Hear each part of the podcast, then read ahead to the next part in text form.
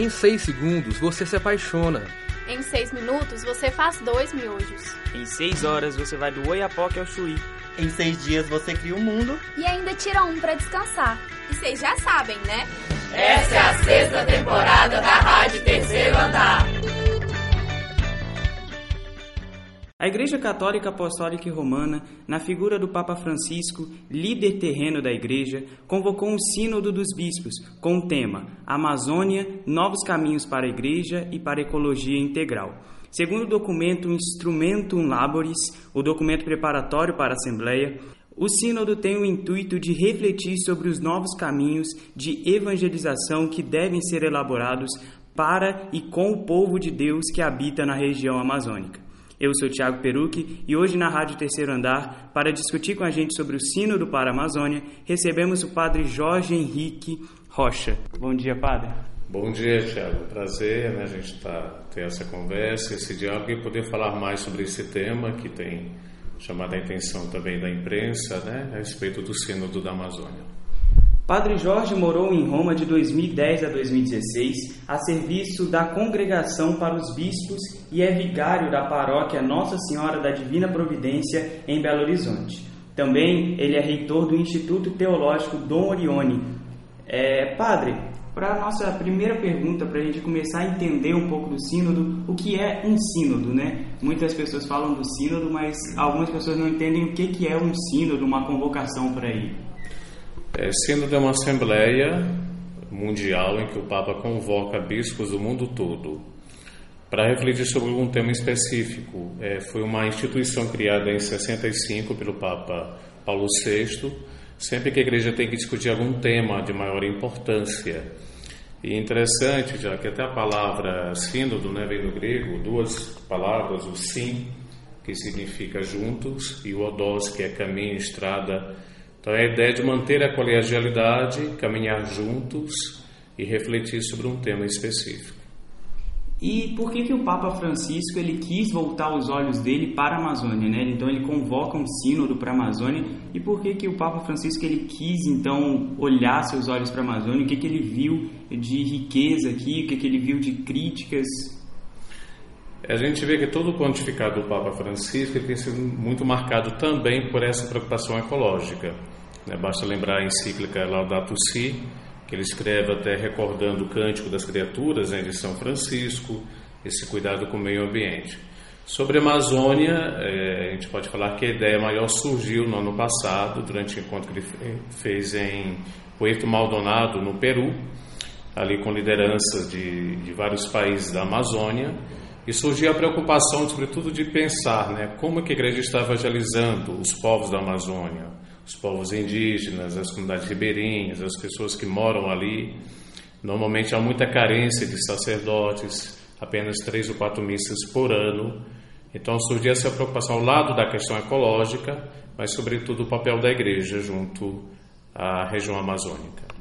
E falando, né, principalmente nessa parte de é, é, a dificuldade em se celebrar uma missa, principalmente na região amazônica, uma região muito é, distante, né? Isso acontece aqui em Belo Horizonte, por exemplo, a gente tem paróquia uma colada à outra, só que no Nordeste, no Norte do país, existem pessoas que precisam percorrer 40 quilômetros para ir numa missa, né? Isso é principalmente é de uma ala conservadora até da Igreja Católica, porque o Papa já até mencionou em algum momento criar o um ministério sacerdotal para homens casados. E isso aí, muita, muita da ala conservadora da Igreja Católica é contra. É, não, eles não, né, não, não querem isso de forma alguma, porque Jesus não se casou, e entre lá outras explicações porque o sacerdócio atual, por exemplo, é de são de pessoas casadas, não são de pessoas casadas, né, perdão, e como que o senhor enxerga isso, como que a Igreja Católica está enxergando essa possibilidade atualmente? É, é uma discussão que veio à tona, assim, tudo está muito no campo da discussão. Na verdade, no sino do Papa mais escuta é que fala então ele ouviu muito as lideranças locais, também dos povos, né, das comunidades que atuam na Amazônia. Essa ideia chamada é, de ordenar homens viri probati, né, então seja alguém que já atua na comunidade, que já tem uma liderança religiosa, moral, pessoas casadas, também está em pauta. Né? Se vai ser aprovado ou não, é toda uma questão de estudo.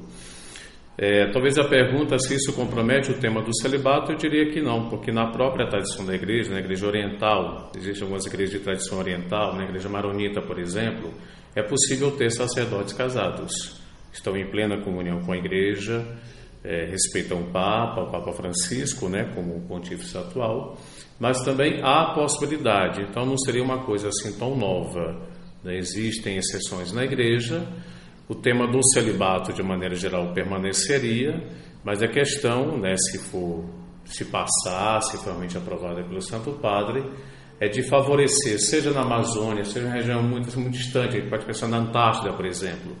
Então, regiões onde normalmente é muito difícil o acesso, por mais que tenham missionários que se dedicaram né, de maneira assim, bastante heróica nessas regiões, mas o acesso ainda é difícil. Então, está em pauta, por enquanto é apenas uma discussão, né? Tem que ver como é que vai avançar essa reflexão no sínodo e a decisão final toca ao Papa.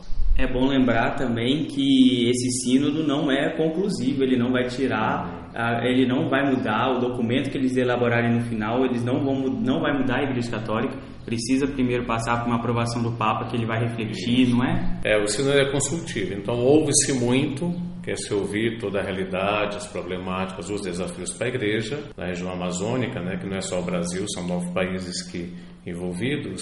No final, o Papa publica um documento chamado Exortação Apostólica. Ali, depois de ouvir, depois de várias consultas, reflexões, né, também conversa com as pessoas experientes, peritas, ele conclui, é um documento conclusivo, né? Então ali vem um pouco as orientações da igreja sobre este tema através da exaltação apostólica, como aconteceu no ano passado, por exemplo, no Sínodo dos Jovens, como aconteceu alguns anos atrás no Sínodo sobre a Família, né? a gente teve o Amores Letícia. Então, há um documento conclusivo em que se retoma as discussões e com o parecer final do Papa. Mas quais são os objetivos que foram traçados para, para esse sínodo, para que o Papa ele possa depois tomar a, sua, a, a conclusão? É, normalmente no sínodo se procura assim, ter soluções pastorais que possam ter uma abrangência universal. Então, atualmente a Amazônia, mas aquilo que for decidido ali pode também servir de parâmetro para regiões mais missionárias no mundo todo.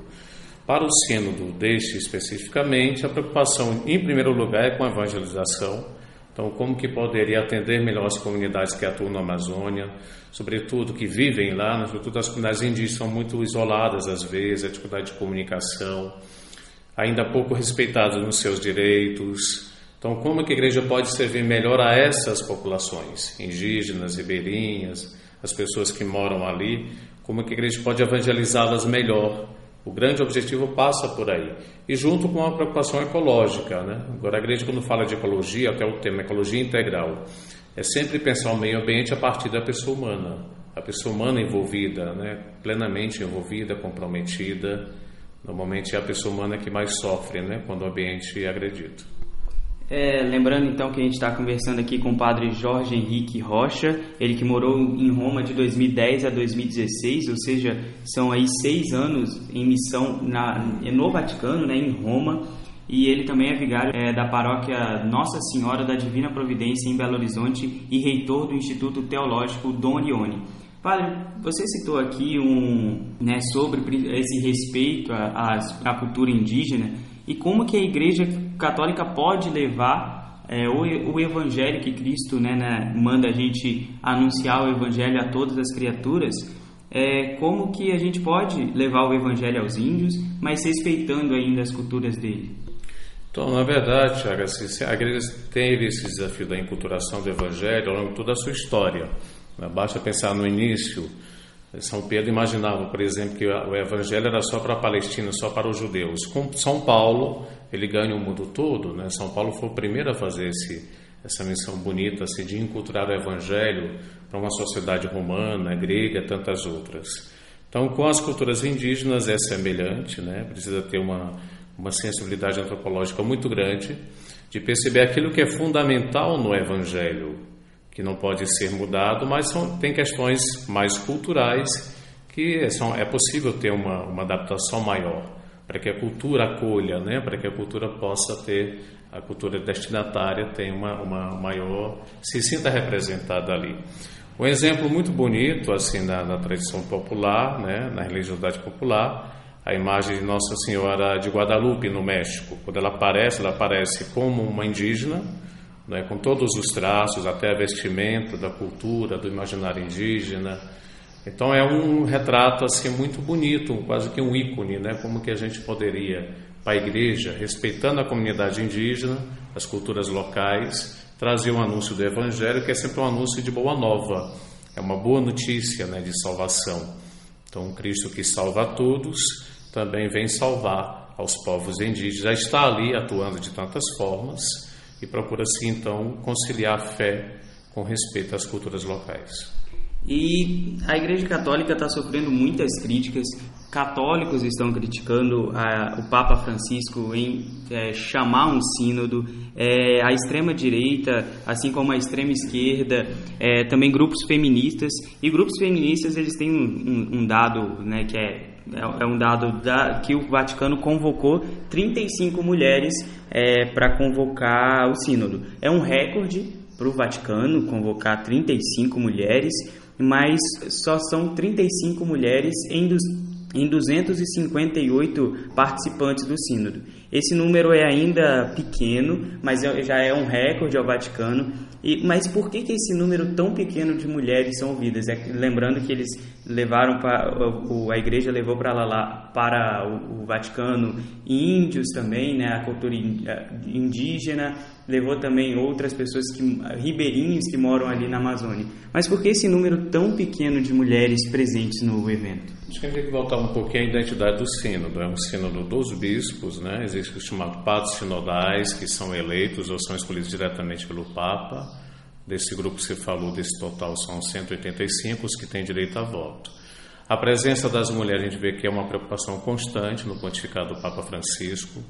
Ele tem nomeados assim para cargos importantes do Vaticano, da Santa Sé, para alguns organismos também mulheres, que não acontecia no passado. Então ele tem essa preocupação bastante presente, né? No caso do sino da Amazônia, aumentou umas quatro vezes mais em relação aos anteriores. Realmente é, tem esse recorde. Vai crescendo cada vez mais. Quem sabe no próximo vai ter uma presença maior, não é? Mas eu acho que considerando o ponto inicial, que a presença era muito pequena, pouco representativa, ela tem aumentado. As mulheres não têm necessariamente assim uma, ainda não têm não, não participam do direito a voto, mas são plenamente ouvidas nas assembleias. Então, a cada dia tem as conferências, as congregações de manhã e de tarde, são os momentos, as reuniões, né, de cada dia, e tem a presença muito grande de mulheres, assim, seja o que atuam lá como religiosas ou leigas, seja alguém que é perita, né, uma secretária da ONU. Então você tem pessoas importantes ali representando. Às vezes o número não é tão grande, mas é bastante representativo né, da realidade das mulheres, que tem uma atuação imensa na Amazônia. E a, o Brasil atualmente é o que mais tem uma repercussão a respeito do Sínodo para a Amazônia, principalmente agora né, nesse, nessa crise que a Amazônia está vivendo, principalmente no território brasileiro, grandes números de desmatamento, de queimadas. É, e o Brasil mostrou, né, uma, uma, a Fundação Getúlio Vargas fez um levantamento em que 135 mil menções tinham no Twitter, 1 milhão e 37, 370 mil perdão, em links compartilhados no Facebook e 15% dos canais do YouTube fizeram um vídeo a respeito do, do encontro. É, e muito se né, falando bem ou falando mal, mas normalmente são dois polos, né? um falando muito bem da questão da Amazônia e outro falando muito mal a respeito do sínodo da Amazônia. O senhor vê essa polarização também dentro da igreja? As opiniões existem, né? A divergência acho que faz parte, é muito bom quando não se pensa igual, acho que pode enriquecer o debate. Quanto a isso também o Papa Francisco, nas pessoas que ele convida, tem pró e contra. Então é desejo no espaço em que você ouve a todos, né? Não é necessariamente um parlamento, mas é assim um espaço de escuta, de, de, de reflexão juntos. É, eu acho que não tem nenhum problema, assim, ter opiniões diferenciadas. O que talvez algum grupo aqui e exagera, né? fica muito acirrado, vira quase que uma disputa pessoal contra o Papa Francisco. E aí vai contra o Evangelho, né? a própria definição de Jesus, a missão que ele confia a São Pedro. Né? Tu és Pedro, sobre esta pedra eu vou edificar a minha igreja. Ao longo da história, sucederam-se vários papas. E para nós católicos, o Pedro atual é Francisco, né? o Papa Francisco. Então, quando alguém critica, o divergir, ter uma opinião diferente, é um direito de qualquer fiel. Porém, quando parte para o ataque pessoal, você esquece algo fundamental da identidade católica, né? esse amor ao Santo Padre, que é, uma, é um dado, né? é um, um dom do próprio Cristo para a igreja. Então, Padre, é, a gente vai terminando esse encontro por aqui. A gente hoje conversou com o padre Jorge Henrique Rocha, que ele é vigário aqui na paróquia Nossa Senhora da Divina Providência e esteve seis anos em missão em Roma a serviço da congregação para os bispos. Muito obrigado pela sua presença, Padre. Então a gente agradece pela oportunidade, né, também de falar um pouco mais sobre o sínodo. É bom ter esses espaços assim, de reflexão, de informação. Ainda temos aí um bom tempo, uns 10 dias pela frente. Durante esse período, né, domingo passado, dia 13, teve um evento muito bonito, a canonização de cinco novos beatos, entre eles a irmã Dulce, aqui do Brasil, da Bahia. Né? Então, obrigado pela oportunidade. A gente que agradece. Bom, e eu sou o Thiago Peru, que hoje na Rádio Terceiro Andar a gente discutiu sobre o sínodo com o tema Amazônia, novos caminhos para a igreja e para uma ecologia integral. Continue conectado na Rádio Terceiro Andar. Você ouviu uma produção da sexta temporada da Rádio Terceiro Andar. Para ouvir esse e outros programas, acesse o site Rádio Terceiro Andar, ufmg.wordpress.com. Acompanhe a Rádio Terceiro Andar no Facebook e no Instagram. Projeto de ensino, pesquisa e extensão vinculado à disciplina de rádio jornalismo e mídias digitais. Departamento de Comunicação Social da UFMG. Trabalhos técnicos de Warlen Valadares e Frederico Pessoa. Coordenação geral, professora Sônia Pessoa.